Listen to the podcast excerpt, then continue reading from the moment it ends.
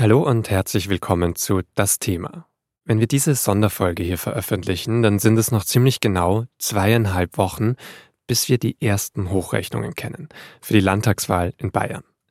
Und vor allem für eine Person mit sehr großem Ehrgeiz und großen Ambitionen geht es dabei vielleicht um noch mehr als für andere. Für Markus Söder. Das ist vielleicht Deutschlands ehrgeizigster Politiker.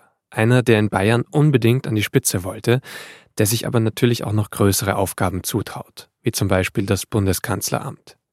Und in der Corona-Zeit war Markus Söder ja tatsächlich auch mal Deutschlands beliebtester Politiker. Jetzt ist er auch noch weit oben in den Rankings. Wie kämpft er in diesem aktuellen Wahlkampf also um die Macht, um die Chance vielleicht doch nochmal Kanzlerkandidat der Union zu werden? Und wie ist er überhaupt in diese mächtige Position gekommen?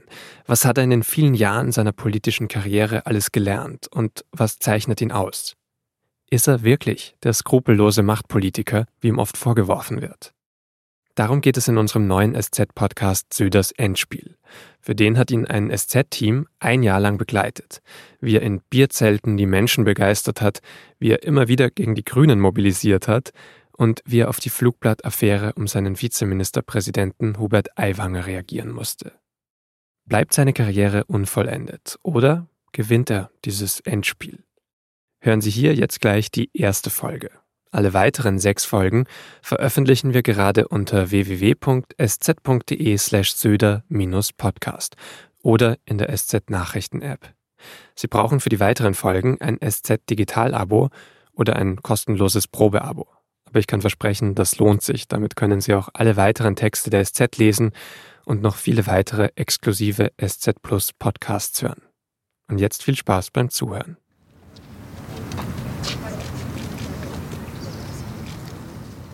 Es ist der 28. Oktober 2022, ein Freitag.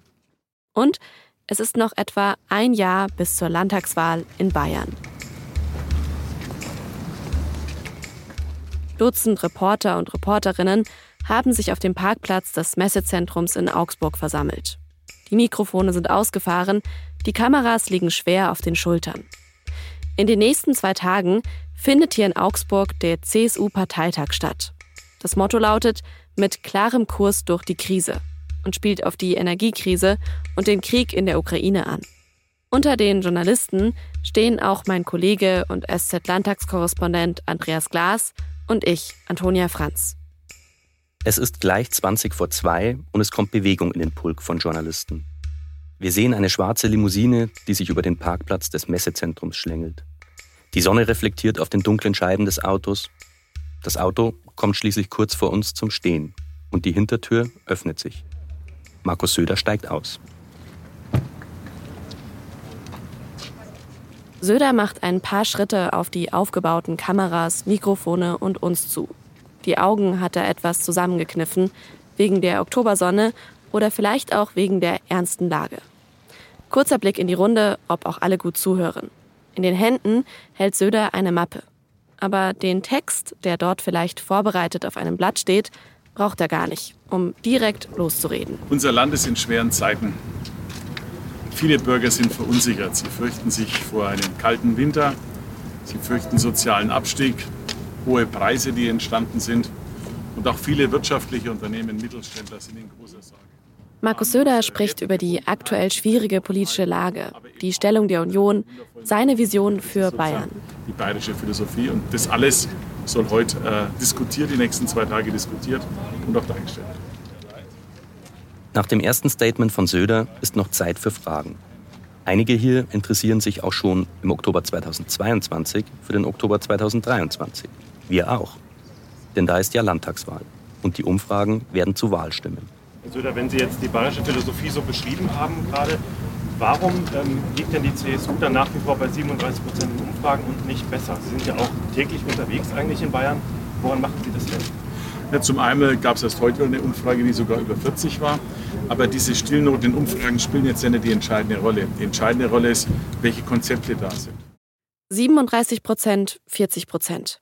Es liegen nur drei Prozentpunkte zwischen diesen zwei Zahlen. Beides doch ganz gute Ergebnisse für Markus Söder. Würde man denken. Habe ich auch gedacht, als ich das zum ersten Mal gehört habe. Aber so ein paar Prozentpunkte, die können schon mal über Karrieren entscheiden. Und in diesem Fall über die Karriere von Markus Söder. Markus Söder hat politisches Talent. Das ist kaum abzustreiten. Er ist vielleicht Deutschlands ehrgeizigster Politiker. Aber bei Wahlen hat er einfach noch nicht geliefert. Eine Zeit lang steht sogar die Frage im Raum, ob er Ministerpräsident bleiben kann. Bei dieser Landtagswahl entscheidet sich also im Grunde, ob das eine Karriere ist, die unvollendet bleibt, oder ob Markus Söder vielleicht doch nochmal nach höherem greifen kann. Ein bayerischer Ministerpräsident von historischem Rang wird oder vielleicht sogar Kanzler. Markus Söder selbst hat diese Wahl mal als Schicksalswahl bezeichnet. Andreas und ich haben zusammen mit zwei Kollegen Markus Söder ein Jahr lang beobachtet und begleitet. Auf dem Weg zu seiner Schicksalswahl, seinem Endspiel. Wir haben uns mit ehemaligen Wegbegleitern von ihm getroffen, mit Konkurrentinnen, uns gefragt, ob er wirklich keine Überzeugungen hat, wie ihm ja oft nachgesagt wird. Wie der Machtkampf mit Horst Seehofer noch heute das Bild von ihm prägt. Und ob er doch nochmal Kanzler werden will. Söder hat alles darauf ausgerichtet und aus dem Weg geräumt, um hier und jetzt erfolgreich zu sein. Wer ihn ein Jahr begleitet, sieht, was für Termine sich fast schon rituell wiederholen und welche Punchlines wann sitzen. Es droht tatsächlich eine düstere Wogwolke unseren weißblauen Himmel zu verdunkeln. Die Grünen sind für ein Indianerverbot, Sie sind für ein Autowaschverbot, Sie sind für ein Fleischverbot, Sie sind für ein Böllerverbot, Sie sind sogar für ein Luftballonverbot, liebe Freunde und Freunde. Aber wer ihn ein Jahr begleitet, sieht auch, wie Söder mit ganz tagesaktuellen Problemen umgehen muss. Wie er auf Stimmungen reagiert, die es in ganz Deutschland gibt und die er für sich in Bayern drehen muss. Und wie er sich manchmal vielleicht auch verspekuliert. Ich kann Ihnen nur sagen, haut selber ab. Wer so agiert, ist kein Demokrat für unser Land. Von solchen Leuten grenzen wir uns ab. Und zwar grundlegend. Jetzt ist der Punkt erreicht, wo endlich die schweigende große Mehrheit dieses Landes sich die Demokratie wieder zurückholen muss.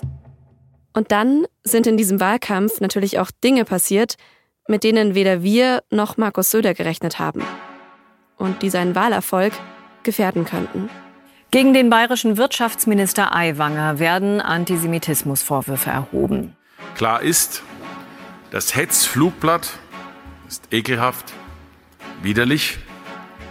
Es ist übelster Nazi-Jargon. Auf alle Fälle, ich sage, äh, seit dem Erwachsenenalter, die letzten Jahrzehnte, kein Antisemit, kein Extremist, sondern ein Menschenfreund. Und vor allem habe ich eine klare Anforderung an Markus Söder. Ich möchte von ihm wissen, ob er weiter mit diesem Mann eine Koalition bilden kann. Die Flugblattaffäre verändert alles im bayerischen Landtagswahlkampf. Die Frage ist nur, was bedeutet das für Markus Söder? Verdüstert die Affäre seine Aussichten auf einen Wahlerfolg? Oder liefert sie ihm am Ende sogar eine Erklärung für ein schlechtes Wahlergebnis? Ihr hört Söders Endspiel. Sein Kampf um die Macht. Ein SZ-Podcast von Roman Deininger, Andreas Glas, Johann Osel und mir, Antonia Franz. Das ist Folge 1. Schicksalswahl. Also, drehen wir die Wahlkampfuhr auf Null und fangen eben an in Augsburg, auf dem CSU-Parteitag im Oktober 2022. Dankeschön. Nach den Fragen auf dem Parkplatz machen sich Markus Söder und der ganze Reportertrupp auf Richtung Messehallen. Kurz vor dem Eingang wird Söder aber nochmal aufgehalten. Von einem Mann, der mit einer Schürze bekleidet hinter einem Bratwurststand steht. Markus! Komm her! Mitglied des evangelischen Landesvorstandes, muss doch auch evangelische Frage. Nein, der Zug liegt mir nur voll. Nicht? Du kriegst, auch, du kriegst auch Latz mit. Nee. Das geht ja besser. Ich hoffe, sie schmecken. Mit Liebe für dich gemacht, Markus. Ja, halt. Ja. Danke dir. Du weißt, in Augsburg wird heiß gekocht und kühl gesprochen. Aber keine Vegane, oder? Nein, Schwein. Richtig. Richtig Schwein. Danke. Vielen Dank. Danke. Markus, keine Grünen. Hier in Augsburg wird sogar die Bratwurst ideologisiert. Hauptsache gegen die Grünen. Das wird auch das Motto der Parteitagsrede von Söder sein. Aber bleiben wir noch kurz bei der Bratwurst. Söder und das Essen. Das ist nämlich ein ganz spezielles Ding. Als Reporter bin ich ja oft mit ihm unterwegs und kann ihn dabei beobachten, wie er eigentlich alles, was irgendwo angeboten wird, in sich reinschiebt. Das ist eine gewisse Art von Furchtlosigkeit, die er da hat. Während andere Politiker sich quasi immer Gedanken machen, wie sie aussehen, ist Söder einfach drauf los. Nach der Bratwurst geht es dann für Markus Söder noch zu den Messeständen von bayerischen Unternehmen. Aber Andreas und ich biegen in die andere Messehalle ab, die mit CSU-blauem Teppich ausgelegt ist. Hier sind Dutzende Tischreihen aufgebaut. An denen sitzen die Delegierten aus allen bayerischen Bezirken. Aus Niederbayern, Unterfranken, Oberbayern, Schwaben und so weiter. Sie sind von ihren CSU-Verbänden zum Parteitag entsandt, um dort die Interessen der Ortsverbände gegenüber der Parteiführung zu vertreten. Man könnte sagen, sie bilden die Parteibasis. Die hat Markus Söder schon häufig bei seinem Aufstieg unterstützt. Aber sie haben natürlich auch ganz klare Ansprüche an ihren Spitzenkandidaten und an das Wahlergebnis im Herbst 2023. Was erhoffen Sie sich denn an Prozentzahlen nächstes Jahr? So 42, 43 Prozent da ich mir schon erhoffen. Also ich erwarte mir 45 Prozent. Und alles drunter wäre eine Niederlage für Sie? Also mal wegen keine Niederlage, aber unter 40 darf es niemals sein. Also ich denke schon, dass man dann wieder über 40 Prozent sprechen kann. 40 äh, Prozent plus X, das muss drin sein. Der Vierer sollte schon draufstehen, tatsächlich. es geht darum, das Beste und das meiste für die CSU herauszuholen. Aber die absolute Mehrheit ist wieder drin. Die kann, wird drin sein, ja. Okay, klar. Bescheidenheit war noch nie ein besonderes Merkmal der CSU. Aber dann gehen wir doch hier mal mit, mit den Delegierten beim Parteitag in Augsburg und stellen uns vor, Markus Söder holt als CSU-Spitzenkandidat bei der Landtagswahl die absolute Mehrheit. Was wäre dann wohl los? Naja, es könnte so euphorisch klingen wie früher mal, in den guten alten Zeiten. Liebe Freunde, lasst mich äh, Ihnen einfach auch hier meine Freude zum Ausdruck bringen über dieses äh, sensationelle und epochale Ergebnis der CSU in Bayern. Das ist ein großartiger Wahlerfolg. Die CSU lebt als Volkspartei und wir sind tief in der bayerischen Bevölkerung verankert. Jeder zweite Bayer und jede zweite Bayerin hat uns gewählt. Das sind Edmund Stoiber und Horst Seehofer, 2003 und 2013, als die beiden die absolute Mehrheit für die CSU geholt haben, auf dem Höhepunkt ihrer Macht. Das sind die Momente, aus denen die CSU ihr beträchtliches Selbstbewusstsein zieht. Das sagt mein SZ-Kollege Roman Deininger. Roman ist absoluter CSU-Experte und begleitet Markus Söder schon seit fast 20 Jahren. Er hat sogar ein Buch über ihn geschrieben, zusammen mit unserem Kollegen Uwe Ritzer. Titel Der Schattenkanzler. So eine Rede wie Seehofer und Stoiber würde Markus Söder natürlich auch gerne mal halten. Ein großer Sieg, das ist sein Anspruch, aber der fehlt ihm noch. Dann hätte Söder seinen Legendenstatus in der CSU erreicht und könnte sich einreihen in die CSU-Granten. Strauß, Stoiber, Seehofer. Die CSU könnte vielleicht sogar wieder alleine regieren. Es wäre herrlich für sie. Jetzt muss man schon sagen, absolute Mehrheit, die Zeiten, in denen das für die CSU quasi Standard war, die haben sich geändert. Die Freien Wähler und die AfD sind Faktoren in der bayerischen Politik, mit denen sich Stoiber und Strauß noch gar nicht auseinandersetzen mussten. Die machen der CSU Konkurrenz um konservative Wählerstimmen und sorgen eben dafür, dass die CSU einen Koalitionspartner braucht, wenn sie regieren will. Die Parteienlandschaft in Bayern hat sich verändert, nicht aber das Selbstverständnis der CSU. Faktisch wären 40 Prozent heute schon ein Erfolg. Und trotzdem gibt es noch welche in der CSU, die weiter von der absoluten Mehrheit träumen. Aber auch mit über 40 Prozent hätte Söder schon eine starke Position gegenüber einem Koalitionspartner. Er hätte es wirklich allen Kritikern und Kritikerinnen gezeigt. Söder, der Mann für Bayern. Oder vielleicht sogar für Deutschland? Wenn er die Landtagswahl in Bayern gut übersteht, dann würde es mich wundern, wenn er nicht aufs Kanzleramt schielen würde. Okay, genug geträumt.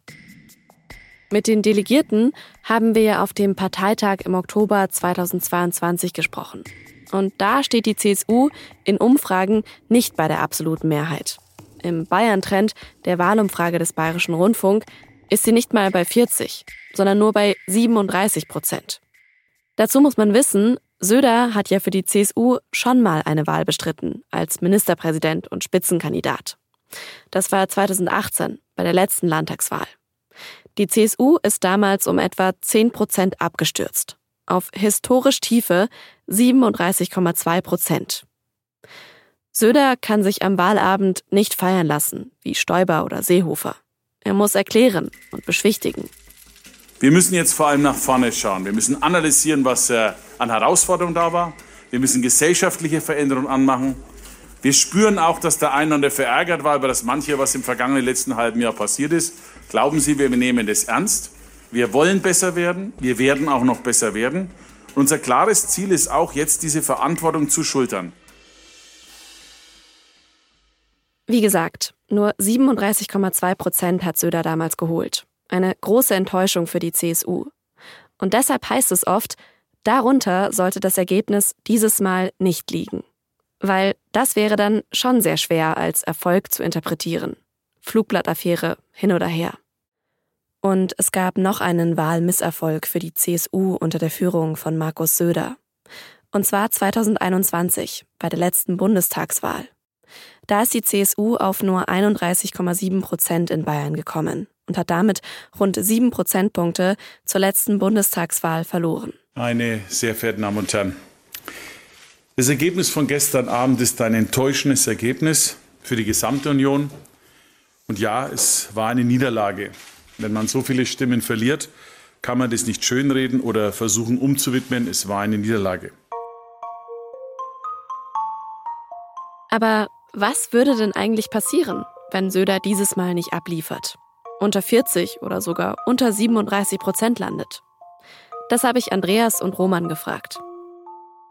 Also ich denke, es wird dann auf alle Fälle eine äh, Diskussion über den Kurs geben. Das, äh, glaube ich, ist ziemlich sicher, weil die allermeisten in der Partei einfach diese 40 Prozent als Zielmarke sehen. Packt er das nicht, liefert er wieder keinen richtigen Wahlerfolg, wird es auf jeden Fall Debatten geben.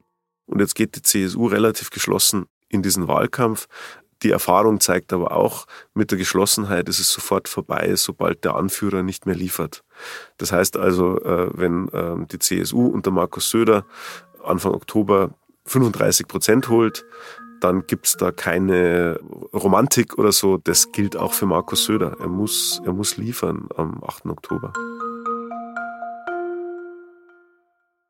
Wie die Partei mit Vorsitzenden umgeht, die nicht liefern, das weiß einer, den Andreas und ich auch auf dem Parteitag in Augsburg treffen.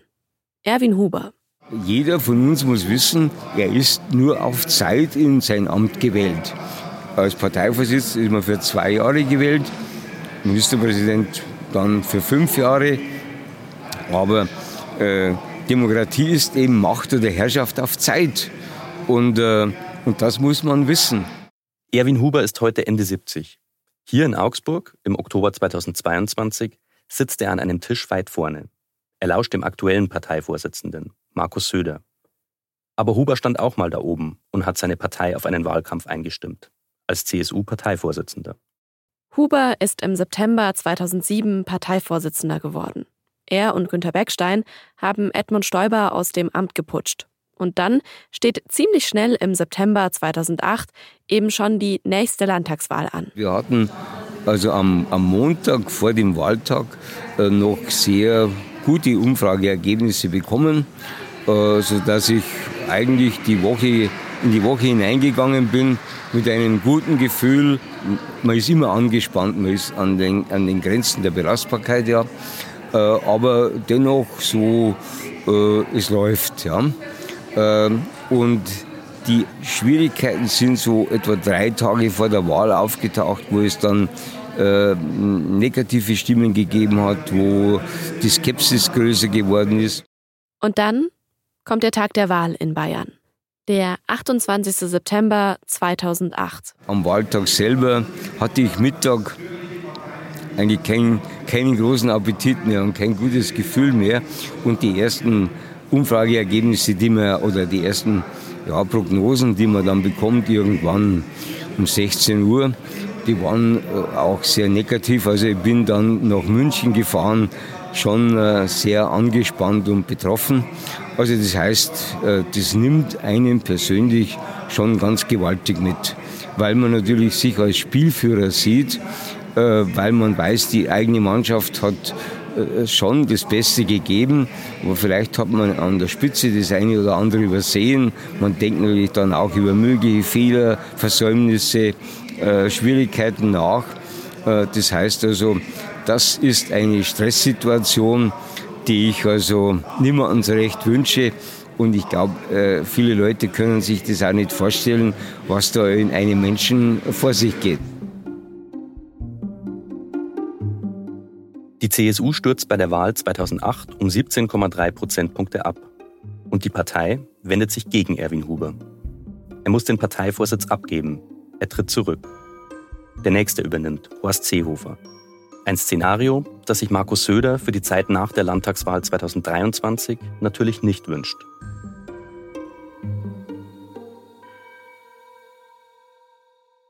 Bayern hat in Deutschland ja so einen gemischten Ruf, würde ich sagen.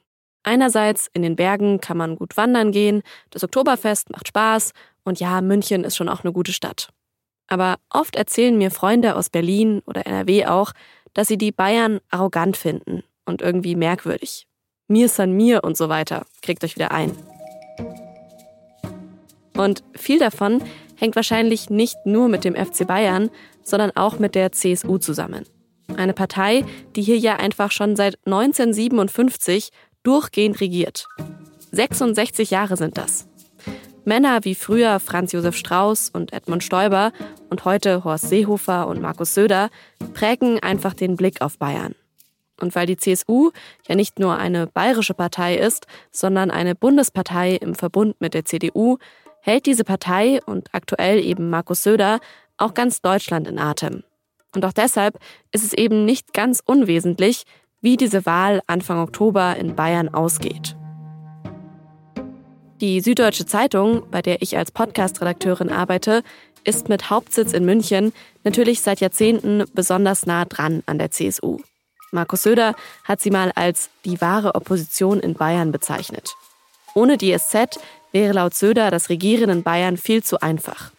Was sicherlich ein Stich in beide Richtungen sein sollte, einmal gegen die Opposition, die ja durchaus auch im Bayerischen Landtag stark vertreten ist, und einmal in Richtung von uns, der SZ, die der CSU und Markus Söder oft etwas zu kritisch ihnen gegenüber ist. Besonders nah dran an Söder und der CSU sind bei der SZ drei Kollegen von mir. Andreas kennt ihr ja schon. Wir waren zusammen auf dem Parteitag in Augsburg und auf einigen anderen CSU-Terminen in diesem Jahr. Andreas arbeitet bei der SZ als Landtagskorrespondent. Also er ist viel im Landtag, begleitet Markus Söder auf Termine und schreibt fast jeden Tag über die bayerische Landespolitik. Vor allem eben die CSU und aber auch die Grünen. Und auch Roman habt ihr ja schon gehört. Er ist SZ-Chefreporter, weiß eigentlich alles über die CSU und begleitet Markus Söder schon seit fast 20 Jahren. Er war mit ihm bei McDonalds auf dem Rücksitz seiner Limousine und in zig Bierzelten natürlich. Und der vierte von uns, das ist Johann Osel. Er ist wie Andreas auch Landtagskorrespondent, da aber weniger für die CSU zuständig und mehr für die Freien Wähler und die Opposition. Also die Gegner von Markus Söder in der Landtagswahl. In dieser Runde, also Andreas, Roman, Johann und ich, haben wir während der Recherche immer wieder über Markus Söder diskutiert. Was interessiert euch eigentlich noch an Markus Söder? Warum machen wir eigentlich diesen Podcast über ihn? Also ich persönlich beschäftige mich äh, lieber mit einem Politiker, der Abgründe hat. Die hat Markus Söder zweifellos, bei dem Fragen offen sind, bei dem gewisse Rätsel bleiben. Also bleibt die Frage, hat er Grundüberzeugungen? Was sind die Stimmen, diese schlimmsten Klischees, ähm, der skrupellose Machtpolitiker? Ähm, ist, ist das alles eins zu eins so oder ist es vielleicht nicht doch ein bisschen differenzierter? Und gerade wenn die Klischees über einen Politiker dominieren, wenn jemand wohlverdient im Fall von Markus Söder so ein Etikett trägt, ganz schlimmer Mensch, äh, skrupelloser Machtpolitiker, dann interessiert es mich, inwieweit das trägt und ob es nicht vielleicht doch komplexer ist. Manchmal ist es auch so einfach, wie man sich vorstellt. In manchen Dingen ist es aber auch komplizierter. Und noch ein Gedanke ist, jetzt ist Unterhaltung ganz sicher keine Kategorie von Politik und darf es nicht sein. Aber in meinem persönlichen Journalistenleben ist Unterhaltung durchaus eine Kategorie. Und da äh, liefern Herr Söder und die CSU seit Jahren ziemlich gut ab. Ich würde dem äh, Roman absolut darin zustimmen, wenn er sagt, dass Unterhaltung keine Kategorie in der Politik ist. Ich finde, Unterhaltung darf durchaus ihren, ihren Platz haben in der Politik, aber im Fall von Markus Söder ist es für meinen Geschmack äh, oftmals ein bisschen, ein bisschen zu viel. Ich finde, das entwertet teilweise auch, auch die Politik. Es macht, es bringt eine gewisse Unernsthaftigkeit auch in die Politik rein. Es geht logischerweise dann oft eher, ums Folkloristische, gerade in Bayern im, im, im CSU-Milieu und oftmals gar nicht, gar nicht mehr so sehr um die Sache. Dann ist er einer, der durch das Tempo, mit dem er ja, Schlagzeilen setzt, oft es auch uns uns Journalisten schwer macht, sagen wir dann in die Tiefe zu gehen und vielleicht nochmal irgendwie äh, genauer nachzuschauen, was dann eigentlich da dahinter steckt, weil dann vielleicht schon wieder die nächste Schlagzeile kommt äh, und man ist dann fast gezwungen, da natürlich auch wieder irgendwie drauf zu gehen.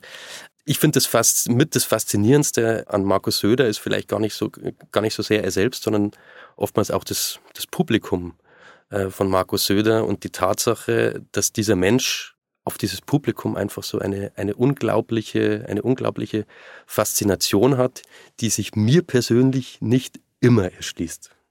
Ja, und er polarisiert halt, egal was er macht. Also selbst wenn Söder nichts macht, polarisiert er auch damit. Das ist dann letztlich ähm, äh, interessant, dass man ja nie weiß, was er gerade im Schilde führt, dass er seine Ziele nicht so richtig äh, transparent offenlegt. Und dadurch wird es eben auch nie langweilig, weil man nicht weiß, womit er morgen um die Ecke kommt. Und das kann auch ein völlig neuer Move sein oder ein völlig neues Thema. Und äh, das macht dann letztlich die Person einfach auch spannend. Mich persönlich beeindruckt und schockiert Söder irgendwie zugleich. Er ist super professionell, weiß immer, was gerade das Thema ist, weiß, wer die Leute von sich überzeugen kann und ja, hält schon noch gute Reden.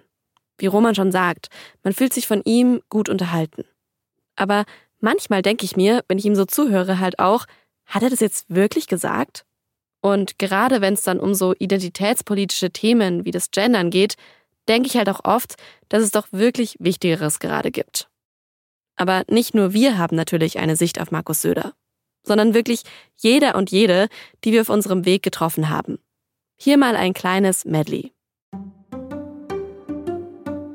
Moderator und Podcaster Mickey Beisenherz. Mit der Chutzpe eines äh, Gebrauchtwagenhändlers bietet er einem die neue Position an und dreht also im intellektuellen Sinne den Tacho zurück. Söder-Darsteller Thomas Unger. Wenn es sein muss, dann greift er an und stellt sich da und äh, stellt sich hin und sagt, ich bin der Beste und wählt's mich. Grünen Spitzenkandidatin Katharina Schulze. Markus Söder ist ein Meister darin im Ankündigen, aber dann nicht im Umsetzen. Und er ist auch ein Meister darin, andere schlecht dastehen zu lassen und sich selber in den Mittelpunkt zu rücken.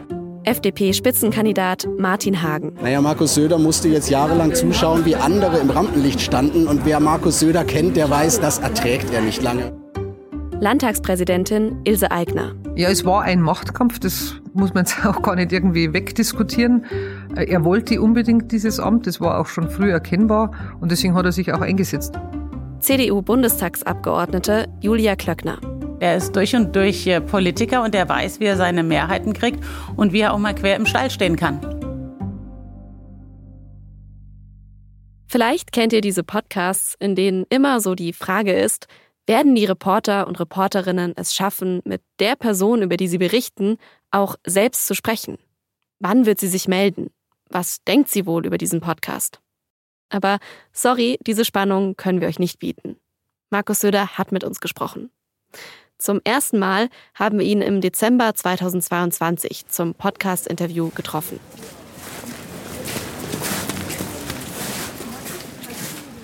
Bayern schafft damals gerade die Maskenpflicht in öffentlichen Verkehrsmitteln ab.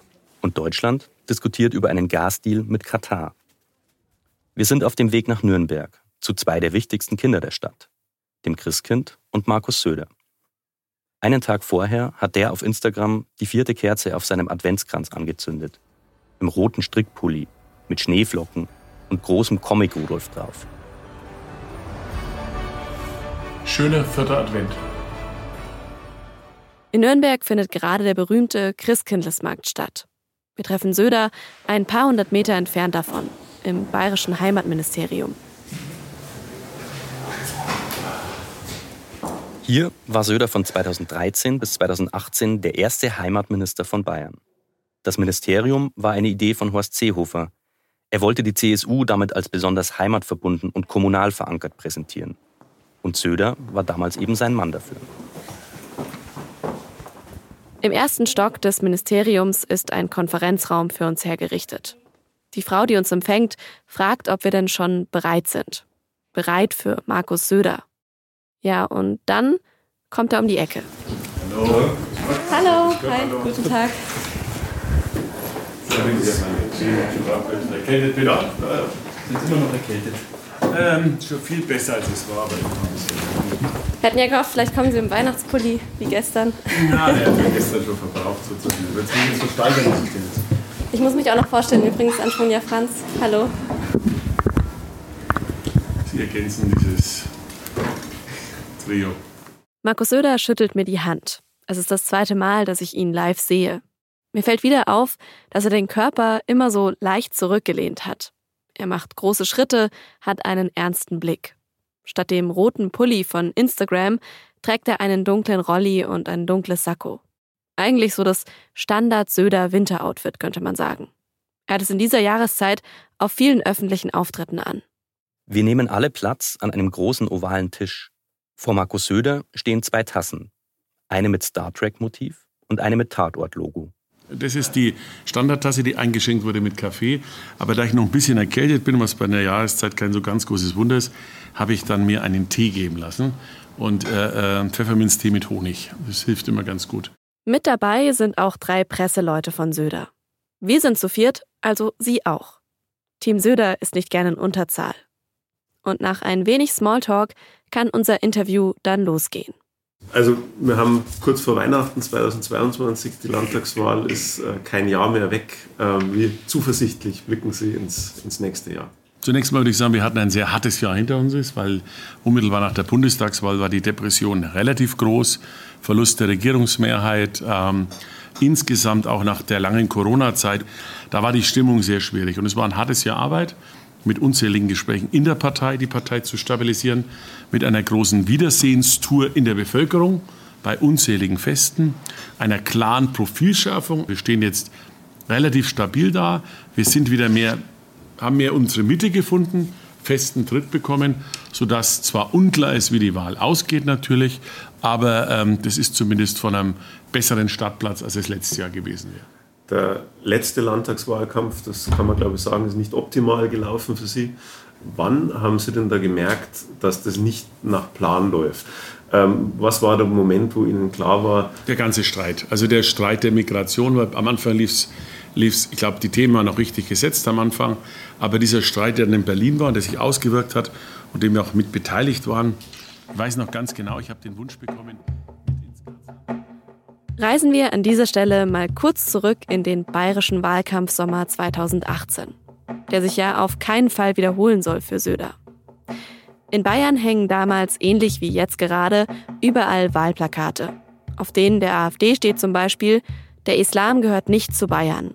Oder auch, die AfD hält, was die CSU verspricht. Die AfD steht in Umfragen bei 14 Prozent in Bayern. Roman berichtet 2018 für die SZ über den Wahlkampf. In diesem Sommer spitzt sich auch der Asylstreit in der Union wieder zu. Seit 2015 streiten die CSU und die CDU schon über den Umgang mit den Geflüchteten, die nach Deutschland kommen.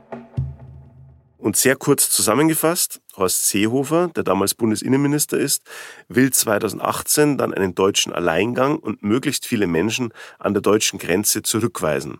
Kanzlerin Angela Merkel will eine europäische Lösung der Krise. Söder unterstützt Seehofer. Und um Wähler von der AfD zurückzuholen, setzt er auf eine bestimmte Strategie. Annäherung. Er redet in Fernsehinterviews zum Beispiel mehrmals über Asyltourismus. Viele finden, das ist doch eigentlich AfD-Rhetorik. Sowas zu sagen, wenn jährlich tausende Menschen auf der Flucht im Mittelmeer ertrinken.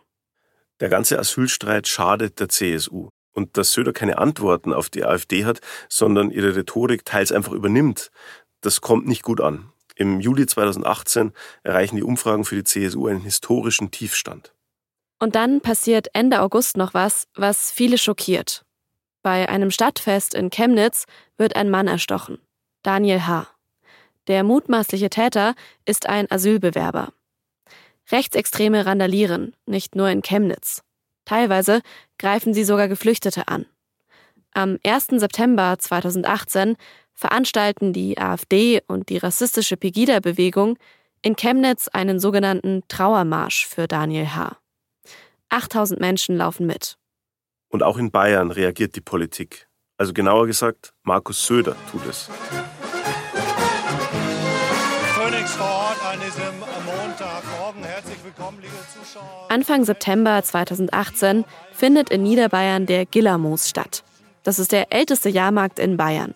Könnt ihr euch ein bisschen so vorstellen wie das Oktoberfest in Klein.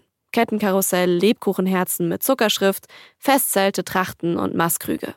Und jedes Jahr gibt es beim Gillermoos auch ein Frühshoppen mit Reden von wichtigen Politikern und Politikerinnen. Am 3. September 2018 ist auch Markus Söder auf dem Gillermoos. Ich war damals auch vor Ort, habe für die SZ berichtet und ich war ziemlich überrascht, denn Söders Rede hat, knapp einen Monat vor der Landtagswahl, den Wahlkampf radikal verändert. Söder kommt im Trachtenjanker auf die Bühne und gibt sich gut gelaunt. Das gehört sich ihr auch so. Auch von meiner Seite ein herzliches Grüß Gott. Bin froh, dass ich noch äh, drankomme zum Reden.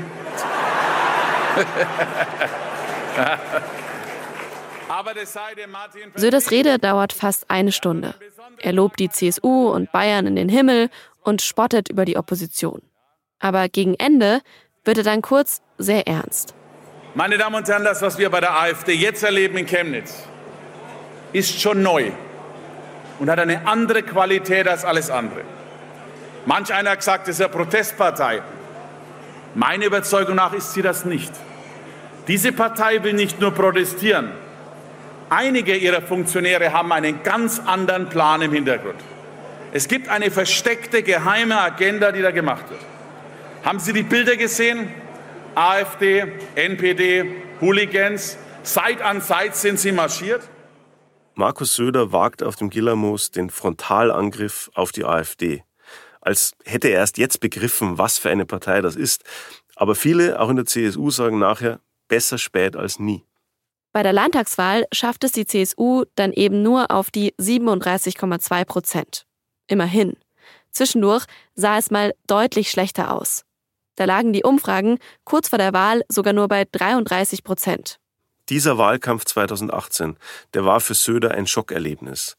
Er hat das sogar mal als politische Nahtoderfahrung bezeichnet. Darüber haben wir im Dezember 2022 mit ihm auch gesprochen. Ich habe mich damals so entschuldigt, weil ich gespürt habe, dass da auch von der Ministerpräsidentin noch eine ganz andere Sensibilität erwartet wird, als jetzt von der, von der klassischen Angriffsposition, die man macht.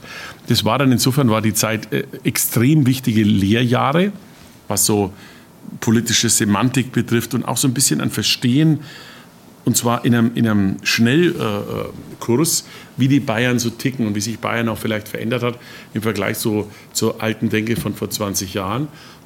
Es war, ein, war eine harte Schule in der Zeit, hätte auch schief gehen können, aber am Schluss haben wir das Blatt dann Gott sei Dank noch wenden können. Bei der Wahl 2018 ist es also noch glimpflich ausgegangen für Markus Söder. Die 37,2 Prozent haben aber natürlich nicht gereicht, um in Bayern alleine weiter zu regieren. Deshalb hat Söder sich dann mit den Freien Wählern zusammengetan. Zu einer bürgerlichen Bayern-Koalition, wie er das nennt. Er hat den Chef der Freien Wähler, Hubert Aiwanger, zu seinem Wirtschaftsminister und Vizeministerpräsidenten gemacht. Aber genau dieser Koalitionspartner stellt ihn in diesem Wahlkampf vor Probleme.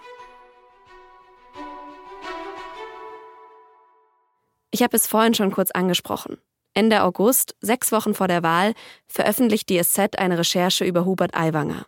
Es geht um ein antisemitisches Flugblatt, das vor 35 Jahren in seinem Schulranzen gefunden wurde. Einen Tag nach der Veröffentlichung meldet sich dessen Bruder Helmut und sagt, er habe es verfasst. Hubert Aiwanger gibt lediglich zu, eines oder mehrere Exemplare im Schulranzen gehabt zu haben. Aber der Druck auf ihn, der wächst danach durch mehr und mehr Aussagen von ehemaligen Mitschülern. Er habe damals den Hitlergruß gezeigt. judenfeindliche Witze erzählt. Und viele fragen sich, kann so jemand weiter mitregieren? Aiwanger bestreitet die Vorwürfe. Und letztendlich belässt Markus Söder seinen Vize im Amt. Anfang September verkündet er das auf einer Pressekonferenz. Daher in der Gesamtabwägung, dass kein Beweis vorliegt, dass die Sache 35 Jahre her ist und dass seitdem nichts Vergleichbares vorgefallen ist, wäre eine Entlassung aus dem Amt aus meiner Sicht nicht verhältnismäßig. Schon sehr früh hat sich Söder in diesem Wahlkampf festgelegt. Es geht nach der Wahl weiter mit den Freien Wählern. Die Zusammenarbeit mit Hubert Aiwanger habe sich bewährt. Und auch nach dieser Affäre sieht er das noch so. Damit steht auch fest, wir werden in Bayern die bürgerliche Koalition fortsetzen können. Es wird definitiv in Bayern kein Schwarz-Grün geben und alle Angebote der Opposition, die jetzt so gemacht werden, laufen ins Leere.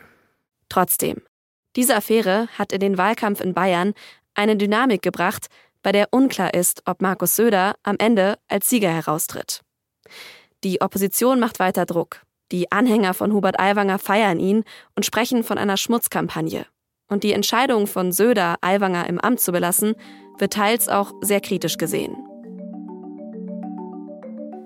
Schafft Markus Söder es also trotz allem am 8. Oktober über die magischen 40 Prozent? Darf er weiter von höherem träumen? Diese Landtagswahl ist Markus Söders Endspiel. Wie es so weit gekommen ist und wieso er damit umgeht, wie er es eben tut, dafür muss man auf seinen Karriereweg zurückschauen. Auf ihm hatte es Markus Söder schließlich schon oft mit schwierigen Situationen zu tun, die auch mal das Ende seiner Karriere hätten bedeuten können. Bisher konnte er das Ruder immer ganz gut in seine Richtung reißen. Aber wird ihm das auch diesmal gelingen? Wo dieser Politiker herkommt und wie das Prinzip Söder im Nürnberg der 80er Jahre angefangen hat, darum geht's in der nächsten Folge. Er hat immer in jedem Kreisverband hat er seine Anhänger gehabt und hatte sicherlich auch seine Informanten und hat überall seine Finger mit im Spiel gehabt. Solange jemand ein großer Konkurrent für ihn ist, dann wird er alles versuchen, um den Konkurrenten also auszuscheiden, ist jetzt ein blödes Wort.